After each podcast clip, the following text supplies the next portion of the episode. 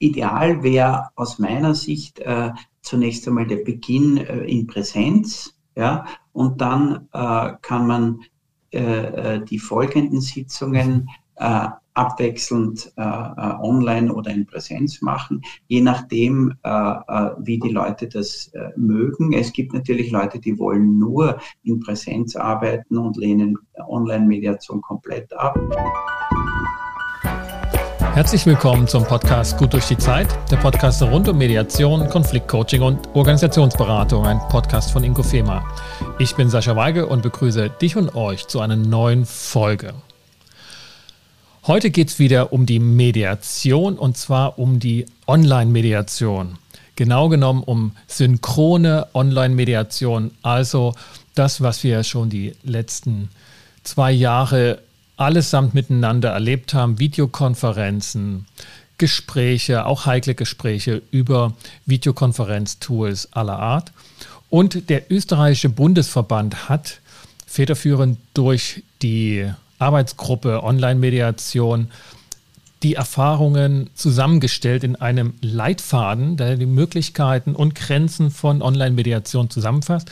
Und ich begrüße heute in meinem virtuellen Podcast-Studio den Leiter der Arbeitsgruppe, Stefan Proksch aus Wien. Hallo Stefan. Hallo Sascha. Stefan, ihr habt diesen Online-Mediationsleitfaden zusammengestellt und ähm, öffentlich gemacht. Ein Werk von schon gehöriger, äh, gehörigen Umfang, das alle möglichen Aspekte der Online-Mediation zusammenfasst. Bevor wir da inhaltlich auf eure Erfahrungen eingehen, wie, wie, wie kam das zustande und was ist sozusagen die Grundlage, die dort verarbeitet wurde? Der Online-Mediationsleitfaden kam so zustande. Ähm, ich hatte ja ganz zu Beginn der Pandemie ein oder zwei äh, Online-Mediationen gemacht und das war auch nicht so ganz einfach. Und ähm, dann habe ich mir gedacht, äh, das wird uns äh, dieses Thema der virtuellen Mediation wird uns auch in Zukunft begleiten, egal ob mit oder ohne Pandemie. Und daher müssen wir dazu etwas äh, entwickeln, müssen äh, Grundlagen aufbereiten für uns und unsere Kollegen, wie man auch die Mediation in den virtuellen Raum übertragen kann.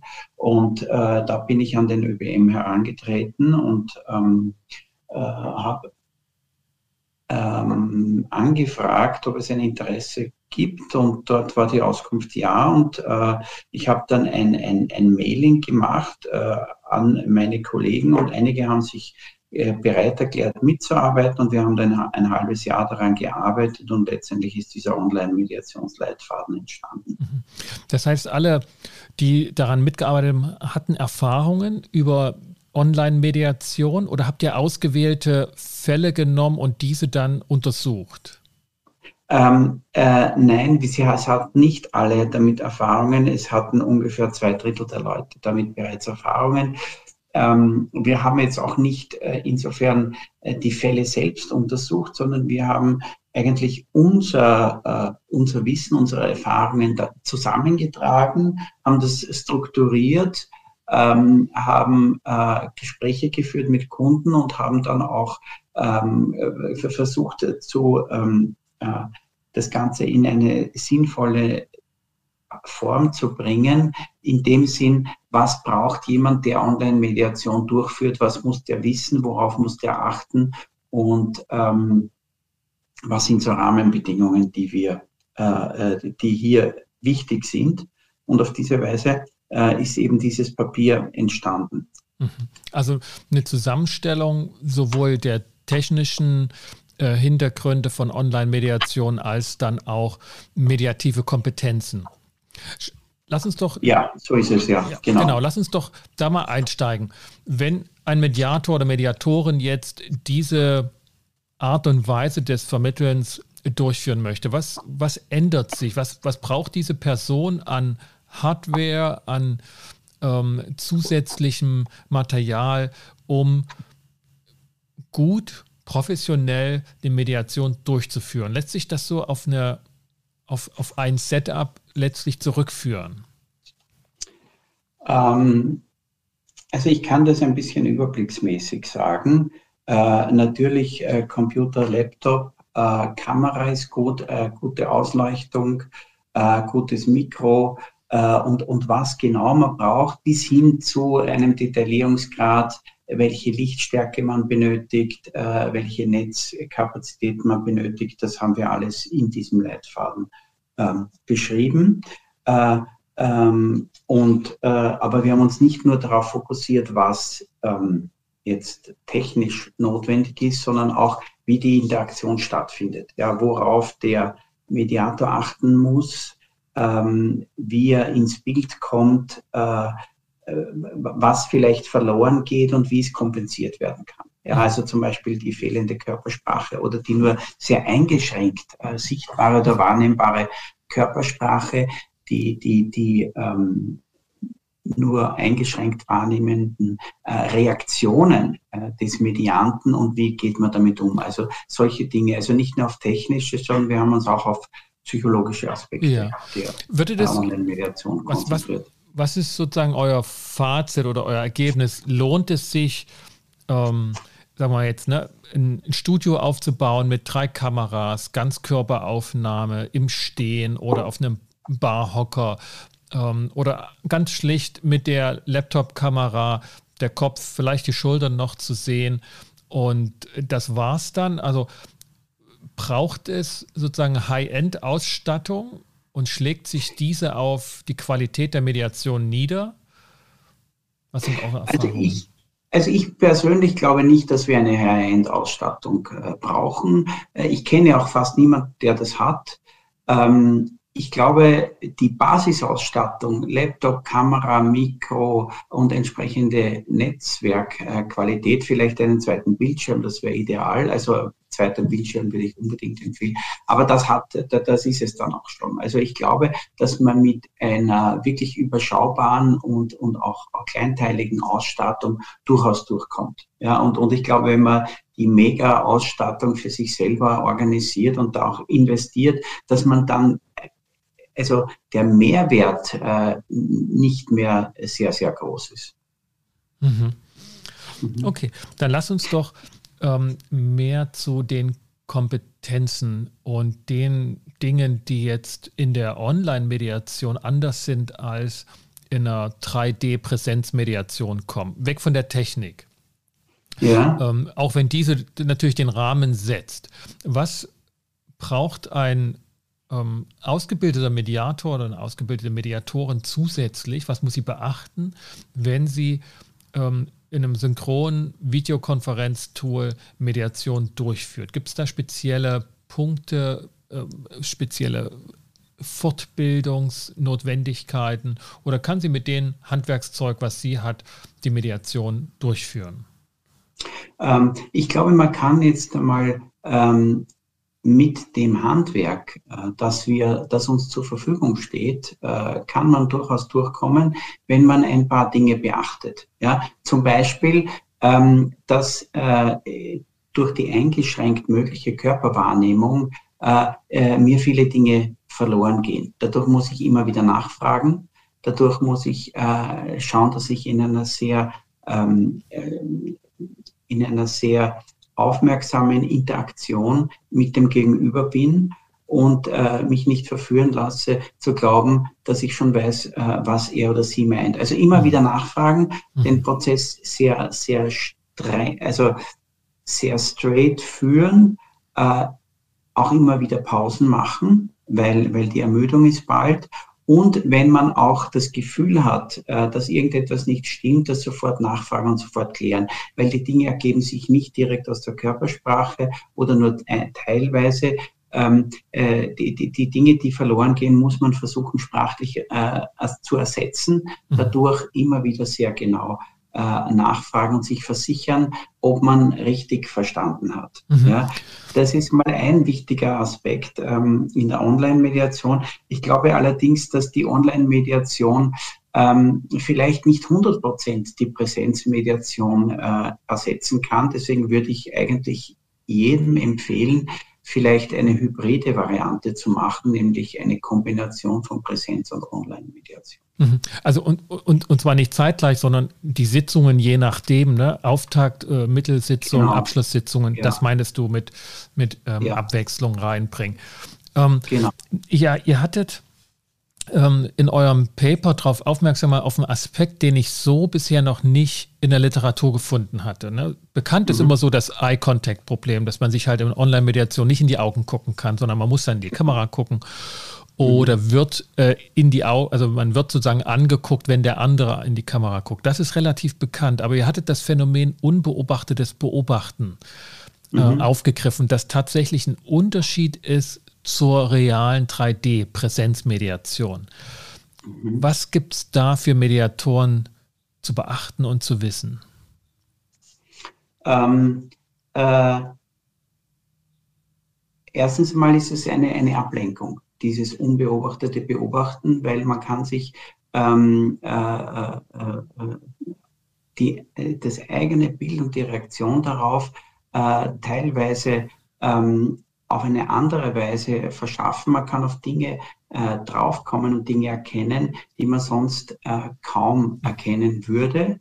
Und ähm, äh, es ist die Frage, wie sie dann auch in die Mediation hineinfließen. Ja? Das heißt, äh, man muss schauen, dass das Bild, das ich von mir gebe als Mediator stimmig, stimmig ist und dass ich auch ähm, meinem Klienten helfe, äh, Dinge, die vielleicht Irritationen auslösen können, äh, wahrzunehmen, zu erkennen und damit entsprechend umzugehen. Mhm. Äh, vor allem auch die, in, in, der Gruppenmediation ist dieses unbeobachtete Beobachten, weil wenn man mehr als vier, fünf oder sechs Leute hat, dann findet ja ständig dieses Beobachten statt, was natürlich auch in der Präsenzmediation ist, aber am Bildschirm und online ist es noch viel, viel stärker. Ja, also ich habe das, also dass wir über das gleiche Phänomen reden, dass man praktisch Menschen vertiefter anguckt ähm, weil man weiß, sie sehen jetzt einen nicht. Sie können nicht sehen, dass man sie anguckt. Das ist, glaube ich, ein Unterschied zur 3D-Mediation auch. Mhm. Und so kann ich das bei mir zumindest beobachten. Ich weiche schneller mit meinen Gedanken ab, als wenn die Person im Raum wäre, wo ich doch dann immer wieder zurückgezogen werde in die Realität. Ja, Richtig. Das ist äh, so, so wie beim Fernseher. Wir kennen das ja. Wir schauen fern und, und, und es kann leicht passieren, dass die Gedanken abschweifen und man ist komplett woanders. Ja, und das passiert, wie du richtig sagst, in, in, in der Präsenz, in, im Live-Raum viel weniger, als wenn ich jemanden gegenüber im, im, im Bildschirm habe. Das heißt, ähm, ich muss immer wieder schauen, wo sind die Leute gerade, sind sie präsent, äh, was beschäftigt sie und das immer wieder in den Mediationsvorgang äh, einbeziehen. Mhm. Ja. Und das ist noch, äh, das ist ein, ähm, ähm, ein Phänomen, aber ein, ein, weiteres Phänomen ist auch zum Beispiel ähm, das Thema, dass du dich als Mediator permanent selbst auf dem Bildschirm siehst. Ja? Mhm. Und dadurch hat es auch einen Effekt auf deine eigene, ähm, auf deine eigene ähm, Emotionalität und speziell auf deine Aggression. Ja? Also weil Menschen, die Aggression, aggressiv sind, sehen sich ja nicht. Mhm. Wenn sie sich über den Bildschirm sehen, ähm, dann, dann, dann fällt diese, diese Aggression sofort auf sie zurück. Das ja. heißt, dieses Medium der, der Online-Kommunikation äh, ähm, äh, äh, regelt die Aggression runter, reduziert die Aggression, weil ich mich selber wahrnehme und mir das unangenehm ist, wenn ich so aggressiv bin, deswegen werde ich zurückhaltender. Ja? Das heißt, dieses, dieses Medium hat einen dämpfenden Effekt auf meine eigene zum Beispiel Aggression ähm, und, und, und, und dadurch ähm, ähm, äh, entstehen eine Reihe von Effekten, wo man sich überlegen wird, wie gehe ich damit um. Also heißt das, dass, dass Online-Mediationen nicht so schnell hocheskalieren wie reale Prozesse? Ich glaube, dass das so ist, ja. Also ich reale 3D-Prozesse. So mhm. Es, es, es, es ähm, eskaliert weniger. Es ist diese, die, die, die Präsenz, äh, die, die Interaktion, äh, ist geringer. Es ist ja natürlich auch die räumliche Distanz äh, viel größer und dadurch ist von vornherein weniger, ähm, also ich würde meinen, man kann generell sagen, dass hier weniger äh, Emotionalität, weniger Aggression äh, spürbar ist, mhm. ja, was natürlich ein Nutzen ist, wenn wir sach sachlicher verhandeln äh, kann. Äh, jemand hat auch mal gesagt, äh, man kann den anderen nicht riechen. Ja? Mhm. Das ist auch ein Unterschied. Das heißt, es, es reduziert äh, die Emotionalität, was ein Vorteil ist, weil man dadurch sachlicher verhandeln kann, aber gleichzeitig auch ein Nachteil, weil gewisse Dinge einfach nicht hochkommen. Ja. ja? Und ja. gewisse Dinge, die du natürlich brauchst in der Mediation, weil du, sie, weil, weil du damit arbeiten möchtest, kommen in der Online-Mediation viel schwieriger hervor. Ja, das finde ich einen interessanten Aspekt, also der sich lohnt auch wirklich nochmal dann ähm, untersucht zu werden, dass, dass das ähm, Aggressionen dämpft, Emotionalität nicht ähm, so zur Sprache kommt oder nicht so in die Kommunikation kommt und zu gucken, inwieweit sind Vorteile, Nachteile dort in einem, in einem ausgeglichenen Verhältnis, was ja dann auch abhängig ist von den Personen. Ne? Also wenn Personen der. Meinung sind, Emotionalität ist wichtig für die Klärung, damit das mal rauskommt, ne? so diese Dampfmaschinen-Metapher, äh, ähm, die sind dann eher wahrscheinlich enttäuscht und finden das nicht klärend, dass da nur gedämpft gesprochen wird, während andere die Emotionalität eher als Hindernis einordnen ähm, die, die, die, die, die, die, schätzen das. Ja, ja die, die, die mögen Die das. finden das dann besonders, besonders sinnvoll. Das ist nochmal ein, ein wichtiger Aspekt für auch so interkulturelle Aspekte, also für interkulturelle Mediation, wo diese Emotionen wirklich unterschiedlich eingeschätzt werden für den Klärungsprozess, also wo die unterschiedliche Bedeutung haben. Mhm. Wenn wir mal von der einzelnen Sitzung weggehen, wo, also bei der wir ja alle irgendwie Erfahrung gesammelt haben, ob jetzt im privaten, im, im beruflichen oder eben auch als professionelle Mediatoren in, in Mediationsgesprächen und mal den Gesamtprozess anschauen davon ausgehen, jetzt mal die Fälle nehmen, die nicht in einer Sitzung geklärt sind, sondern die höchstwahrscheinlich drei, vier Einheiten benötigen, vielleicht eine Woche oder Monat oder vielleicht sogar auch über ein Jahr gehen. Mhm hat sich für euch dort einen anderen Prozessverlauf ergeben, was das Thema Taktung von, von Mediationssitzungen angeht, Dauer von Mediationssitzungen. Man wird wahrscheinlich Online-Mediation nicht durchführen, wie vielleicht ähm, an einem Wochenende sich in ein Hotel einschließen und dann wird gesagt, in zwei Tagen haben wir eine Lösung. Oder, oder gibt es das doch? Also was hat sich, was, was hat sich dadurch geändert in so einer in so einer Online-Mediation an Prozessverläufen? Mhm. Also für uns hat sich eigentlich, äh, wenn ich jetzt so drüber nachdenke, nicht sehr viel geändert, weil wir ja die Mediation eigentlich fast immer so machen, dass wir äh, in Taktungen von vielleicht so zwei bis vier Stunden am Stück arbeiten und mhm. dann ähm, zwei bis drei Wochen Pause und dann wieder eine Sitzung. Mhm. Ja. Die Sitzung kann dann mal äh, online sein oder mal in Präsenz. Äh, das heißt, äh, von der Taktung selbst äh, ändert sich nicht viel, weil was wir nicht oder kaum oder fast nie machen, ist so Setzungen, wo wir sagen, wir arbeiten zwei Tage am Stück und dann mhm. äh, nach 48 Stunden haben wir eine Lösung und wenn, wenn nicht, dann ist auf, die, auf jeden Fall die Mediation zu Ende, entweder mit oder ohne Lösung. Mhm. Das wäre äh, online wahrscheinlich kaum möglich, ja. weil die Leute sich so lange nicht konzentrieren mhm. können oder wollen. Ähm, aber so arbeiten wir in der Regel nicht. Deswegen von der Taktung hat sich kaum etwas geändert durch die Online-Mediation. Mhm. Es ist halt viel mehr, dass du verschiedene Dinge, äh, dass du gewisse Vorteile in der Online-Mediation hast, die du äh, in Präsenz weniger hast. Du kannst zum Beispiel sehr kurzfristig Leute äh, dazu bieten für ein kurzes Statement oder für, ein, für eine Expertenanalyse. Oder du kannst, äh, du hast weniger terminliche Restriktionen. Ja. Du kannst dich zwischendurch mal um 19 Uhr mal für eine halbe Stunde äh, mit Leuten online treffen. Also das also, meine ich, das, ähm, das lohnt sich auch dann zu ja. nutzen in der Form. Genau, genau, mhm. genau. Ja. Wie, wie, wie, wie, also es ist weniger strikt, es ist weniger starr wie die Präsenzmediationen, die lang geplant werden müssen, wo Termine mhm. freigeschaufelt werden müssen ähm, äh, die, die, die, die äh, großen Stress äh, verursachen, wenn jemand äh, nicht kann oder absagt. Es, es lässt sich viel leichter natürlich in den Alltag einbauen, die mhm. Online-Mediation. Mhm. Und das wäre auch eine Empfehlung, dann den Mediationsprozess in dieser Art aufzulockern und auch zu verdichten.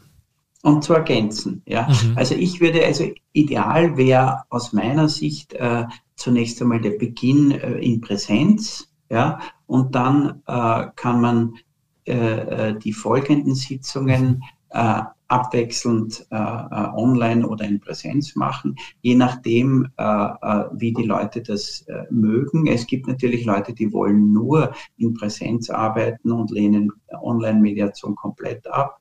Dann gibt es andere Settings, wo aufgrund der, der großen räumlichen Distanz etc. Mhm. überhaupt nur Online-Mediation möglich ist. Also man muss das situativ entscheiden, äh, was das ideale Setting ist. Ja. Stefan, wie, wie, wie, gehst du oder deine Kollegen damit um, wenn jetzt ähm, angesichts ne, deiner als Mediator gegebenen Prozessherrschaft du so einen Ablauf vorschlägst und sagst, okay, wir, wir treffen uns in 3D-Präsenz zu Beginn und dann werden wir auch in synchronen Online-Mediationsgesprächen fortfahren und jetzt, jetzt sagt einer, mache ich nicht, obwohl das könnte, ne? also kann ja davon ausgehen, dass ähm, das auch in anderen Gesprächen gemacht wird. Ist das ein Thema, das sich dann damit erledigt hat, diese synchrone Online-Mediation, oder ist das ein Thema, was du, wo du auch deine Prozessherrschaft, deine, deine professionelle Mediatorenschaft sozusagen in Frage gestellt siehst? Ähm, du könntest ja auch sagen, oder ihr ne, als Mediatoren könnt sagen, okay, das ist das beste Vorgehen und bei mir läuft das so. Ne, mhm. So wie man eben auch sagt, ne, wir treffen uns an einem runden Tisch, wir haben gleiche Gesprächsanteile ja. etc. Mhm. Also ich würde das jetzt, ähm, es ist nicht meine Art, äh, die Leute zu etwas äh, zu, zu nötigen, was sie nicht unbedingt wollen. Also ich würde äh, das hinterfragen, so wie halt das Mediatoren tun. Ja? Äh, das ist ja nicht Mediatoren üblich, die Leute zu etwas zu zwingen, ähm, sondern eher zu hinterfragen, was steckt dahinter. Ja, und wenn es gute Gründe gibt, zu sagen, ich will es nur in Präsenz, dann ist es, ist es mhm. okay. Ja, ähm, also äh, ich, ich mache das eigentlich äh, von der übereinstimmenden äh, Willensäußerung der, der Klienten äh, abhängig und, und diskutiere das mit ihnen. Und so kommen wir üblicherweise zu einer Entscheidung. Mhm. Naja, ja, also das heißt, und so, so verstehe ich das, diese Frage des Verfahrens dann im Online-Mediation durchzuführen, ist wie alle anderen Fragestellungen ja. auch auszuhandeln. Und ja. es ist nicht mehr, das nehme ich so wahr, es ist nicht mehr so eine Schonhaltung gegenüber Technikabneigung oder Technikabstinenz, ne, wo man einfach eine Zeit lang schon so gesagt hat, okay, dann, ne, das ist jetzt nur irgendwie so das Zweitbeste, da macht man das halt nicht und warten, bis wir uns wieder treffen können und setzen ja. Mediation aus. Ich glaube, das hat, es hat ein bisschen aufgehört. Ich habe das mhm. auch mit Kollegen äh, diskutiert und in Verbänden diskutiert. Zu Beginn der Pandemie gab es Leute, die sagen, nein, das mache ich nicht und die, die Mediation kann nur präsenzmäßig ja. Äh, stattfinden. Äh, die, diese Meinungen sind dann immer weniger geworden. Jetzt haben wir das dritte Jahr bald äh, der Pandemie und ich, ich, ich glaube, es gibt kaum mehr jemanden, der es ablehnt, online zu arbeiten. Ja, okay. also das, das hängt natürlich auch mit dem Alter zusammen, aber ähm, die meisten Leute, die mir begegnen, für die ist es selbstverständlich. Ja. ja, ist auch meine Beobachtung. Mittlerweile lässt sich das hinterfragen und das Hinterfragen ist nicht mehr ein Affront, ist nicht mehr so ein ähm, Angriff auf, ähm, auf sozusagen Technikungeübtheit oder ja, es ja. stellt nicht mehr sozusagen den, den Standpunkt oder den Standort zur, zur Technikfrage dar. Ja, ja. Wie, wie handhabt ihr, beziehungsweise welche Erfahrungen habt ihr sozusagen mit Einzelgesprächen im Online-Bereich? Ist es ähm, eine sinnvolle Idee oder, oder eine gute Tour, auch wirklich dann sofort und so gleich in Breakout Rooms Einzelgespräche anzusetzen. Sollte man das nicht machen, weil einer im großen Raum zurückbleibt? Also habt ihr veränderte Methodiken beim Thema Einzelgespräche, wenn ihr online arbeitet?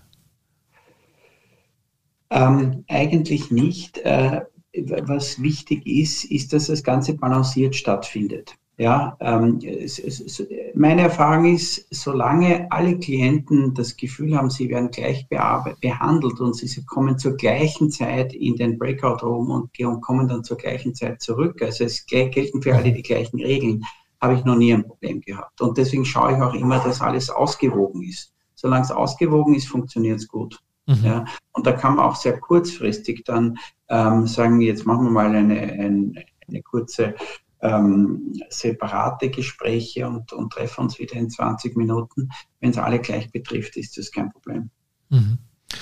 Von meiner Seite noch eine letzte Frage zur Methodik dann in der Co-Mediation. Habt ihr ja. das vertieft untersucht? Was das, ist es hilfreich, ähm, zu zweit, zu dritt diese Online-Mediation durchzuführen, um die unterschiedlichen Tools, gegebenenfalls auch Kollaborationstools zu handeln oder dann auch Einzelgespräche in, in Breakout-Sessions dann auch jeweils betreut durchzuführen?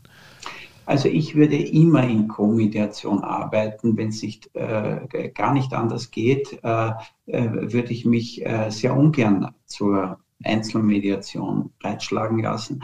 Aber sonst äh, bevorzuge ich ganz deutlich die Co-Mediation, weil ja auch das Handling äh, des, äh, des Mediums äh, durchaus komplex und anspruchsvoll ist. Ja.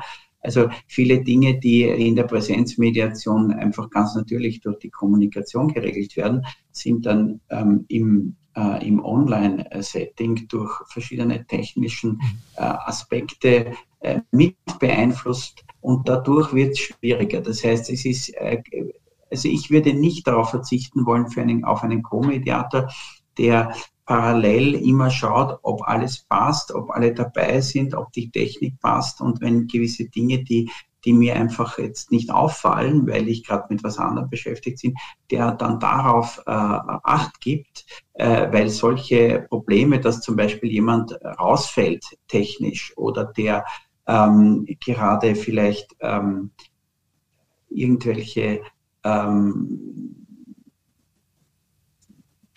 Zustände oder, oder Gefühle äh, durchlebt, äh, die einem nicht auffallen, da muss auf jeden Fall der Co-Mediator darauf achten. Also ich würde unbedingt empfehlen, eine, eine, eine Co-Mediation gerade online mhm. äh, durchzuführen. Mhm. Ja, und was, was hat dich am meisten überrascht, als du dich mit den Kollegen zusammengesetzt hast, danach gefragt hast, geforscht hast für dieses Paper? Womit hast du ja überhaupt nicht gerechnet gehabt? Also am, am meisten hat mich eigentlich überrascht, dass das fast alles, was wir in der Präsenzmediation machen, auch online möglich ist. Ja, bestimmte Gesprächstechniken, äh, sogar äh, sogar ähm, Fishbowl-Settings. Mhm. Ja, kannst also du in Außenkreis, ne? Mhm. Problemlos, genau, Innenkreis, Außen problemlos äh, nachbilden. Ja, manches geht natürlich nicht. Ja, also äh, Platzwechsel, ja, geht nicht. Aber äh, ich würde sagen, fast, also die weitaus meisten Methoden und Techniken sind auch online möglich. Deswegen waren wir eigentlich sehr überrascht, wie viel eigentlich online möglich ist.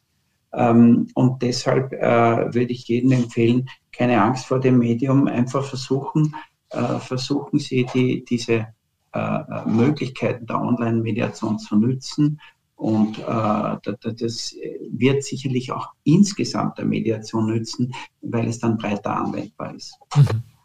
Das wäre noch so ein, so ein letzter Punkt. Hast du das auch erlebt, ähm, sozusagen jetzt auch dich und deine Praxis da angefragt, dass sich Mediationen auch ergeben haben, die vorher unmöglich oder undenkbar waren für die Beteiligten, dass sie eben dann doch in einem in so einem Online-Raum miteinander ins Gespräch kommen konnten oder das dann sich dazu bereit erklärt haben?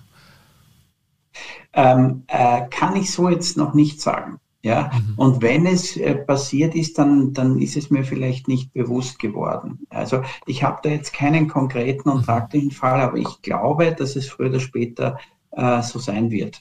Mhm. Also da, da, müssen wir schauen, äh, wie sich das in Zukunft entwickelt. Ich glaube, dass sich weitere Mediationsfelder erschließen werden, äh, weil wir jetzt andere technische Möglichkeiten haben. Ja. ja. Ja, also ich, ich, ich gehe der Frage so nach, weil man, also klar gibt es das Themenfeld die Personen sind sehr weit räumlich auseinander auf verschiedenen Kontinenten, Familienmediation zum Beispiel, da hat sich dann dadurch ja. was ergeben. Aber ich glaube auch und bin so ein bisschen auf der Suche danach auch gewesen, das bestätigt zu bekommen oder auch in einem größeren Maß bestätigt zu bekommen, wo Personen aufgrund der Leichtigkeit des ins Gespräch kommen, dann auch gesagt haben, okay, dann machen wir halt eine Mediation oder ja, da können wir uns gerne treffen. Es ist nicht mehr so aufwendig, beziehungsweise die Ausrede in Anführungsstrichen, da muss man erst einen Termin machen, da muss man hinfahren, etc. Genau. Das, das mache ich nicht. Dass das dann doch dazu führt, dass zumindest Auftaktgespräche stattfinden, die vielleicht ja. dann auch in eine, in eine Terminierung an einem runden Tisch ähm, münden werden. Genau, das glaube ich auch. Ja, also ähm, und, und, und es erleichtert äh, die, die, die, den Austausch. Ja, wenn es jemand gibt, der das Ganze sozusagen äh, die Zügel in der Hand hält und sagt, wir sollten das dann und dann tun. Ja, das muss ja dann doch der Mediator bleiben. Ja, also ich kam, ich kam von einem Fall drauf, wo mir das so deutlich wurde, dass das erleichternd war, aber gleichzeitig, und das ist sozusagen dann wiederum die andere Seite vom Pferd, auf der man runterfallen kann, es ist ähm, dann nicht so bedeutungsvoll, dass man zusammenkommt. Also die Auftaktgespräche oder in dem Falle das Auftaktgespräch ist anders verlaufen, als ich das vermutet hatte, weil eben ja. es mal schnell so zwischendurch ging. Für die Stunde konnte man mhm. sich den Termin reinnehmen. Aber dann so den nächsten Schritt zu tun und sagen, okay, mir ist das jetzt wirklich wichtig, die Klärung, und dann setzen wir da einen richtigen Termin auch an. Das äh, ist in dem Falle dann nicht gelungen. Also das war sozusagen eher ein Auftakt, ja, aber nicht dann die Durchführung, wo Menschen dann ja auch mit sich klar sein müssen, zu sagen, ich, ich will das klären, ich will das vom Tisch haben. Und viele mhm. Konflikte bleiben ja so in der Schublade stecken oder genau. verschwinden ja. so unter den Alltagsakten. Mhm, mh, mh, Stefan, vielen Dank für den Einblick und ähm, das Paper ist ja öffentlich, ne? also auch da können ja. die Hörerinnen und Hörer das nochmal auch vertieft genau. nachlesen. Es, es, es ähm, ist auf der äh, Website äh, des ÖBM zu finden. Ich kann es auch jedem äh, zuschicken oder vielleicht, äh, du kannst es auch gerne auf deiner Homepage äh, hochladen, dann können es mhm. die kann ich kann es als Download zur Verfügung stellen hier in der Show. Download zur Verfügung ja. stellen. Ich möchte noch gerne sagen, ähm, äh, vielleicht, äh, ähm, wir waren ja eine Gruppe mhm. von sieben Leuten und ich möchte gerne sagen, wer da alle mitgearbeitet hat, äh, weil äh, ja. das war ja nicht nur meine Arbeit, sondern da, da, da waren wir ja eine Gruppe und äh, bei denen möchte ich mich nochmal ganz herzlich bedanken, weil es war wirklich ein, ein sehr produktiver und ein sehr kreativer Prozess nämlich äh, es war dabei ähm, der Bernhard Wiesleitner, der Klaus Strobel, äh, der Johannes Rauch, der Werner Podlesnik, die Martina Leudelsbacher-Brutschek und die Barbara Günther. Ja? Und ähm, der äh, übrigens dieses Zitat, das du vorher erwähnt hast, nämlich das unbeobachtete Beobachten, was ich auch ein sehr, sehr spannendes Phänomen finde, dass äh, diese, diese Denkfigur stammt äh, von Thomas Robrecht der mhm. dann äh, auch eine Zeit lang mit uns mitgearbeitet hat. Also da möchte ich mich gar nicht mit fremden Federn schmücken. Der ähm, hat hier auch ein paar sehr, sehr interessante Gedanken eingebracht in unsere Arbeitsgruppe. Also das war ein, ein tolles Arbeiten und, und jeder, der äh, diese Broschüre oder den Leitfaden haben möchte, äh, soll ihn gerne äh, sich auf deiner oder auf unserer Homepage mhm. ähm, äh, äh, herunterladen. Okay, ja, das ist nochmal eine gute Anne. Das ist also die Gruppe, die das erarbeitet hat. Ähm, die werden wir auch ähm, mit auf, in den Shownotes mit erwähnen und auch die entsprechenden Verlinkungen, sodass da auch jeder nochmal äh, persönlich Kontakt aufnehmen kann und einzelne Erfahrungen nochmal vertieft ähm, nachfragen oder besprechen kann. Mhm, super, vielen Dank. Ja. Stefan, das war mir eine Freude, dich mal wieder zu sprechen ähm, nach langer Zeit. Genau. Genau, und das hat uns ja auch ermöglicht, sehr kurzfristig äh, äh, miteinander dieses Gespräch zu führen. Das wäre äh, in Präsenz äh, nicht so leicht gewesen. Also es, wir selbst haben auch gerade jetzt davon profitiert, von dieser Methode. Richtig, genau. Man mag sich nicht ausmalen, was gewesen wäre, wenn die Pandemie ein paar Jahre vorher zugeschlagen ja, hätte. Das wäre viel schwieriger noch gewesen, ja. Super. Danke, Sascha. Gerne, gerne. Komm gut durch. Ähm, alle Anzeichen sind momentan so, dass es fast geschafft ist. Ähm, mhm. Aber auch da hat uns die Pandemie gelehrt, äh, vorsichtig zu sein. Und wenn es dann ganz geschafft ist, dann gerne auch wieder in 3D-Präsenz. Ja, würde mich freuen. Danke, Sascha. Tschüss. Bis alsbald. Ciao. Das war Stefan Proksch von der Arbeitsgruppe Online-Mediation des österreichischen Bundesverbandes Mediation zu den gesammelten und veröffentlichten Erfahrungen mit dem Thema synchrone Online-Mediation im Jahre 3 der Pandemie. Und wer Fragen oder Gesprächsbedarf mit den Autorinnen dieses Online-Leitfadens hat, der kann Kontakt aufnehmen.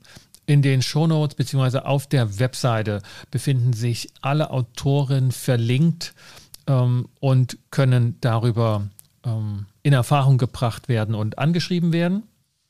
Das war's für diese Episode. Wenn es euch gefallen hat, dann hinterlasst doch bitte ein Feedback, abonniert den Podcast und sagt euren Freunden und Kollegen Bescheid, dass es diesen Podcast rund um Mediation, Konfliktcoaching und Organisationsberatung gibt. Für den Moment bedanke ich mich, ähm, wünsche nur das Beste für das, was ansteht. Bis zum nächsten Mal. Kommt gut durch die Zeit. Ich bin Sascha Weige, euer Host von Inkofema, dem Institut für Konflikt- und Verhandlungsmanagement in Leipzig und Partner für professionelle Mediations- und Coaching-Ausbildungen.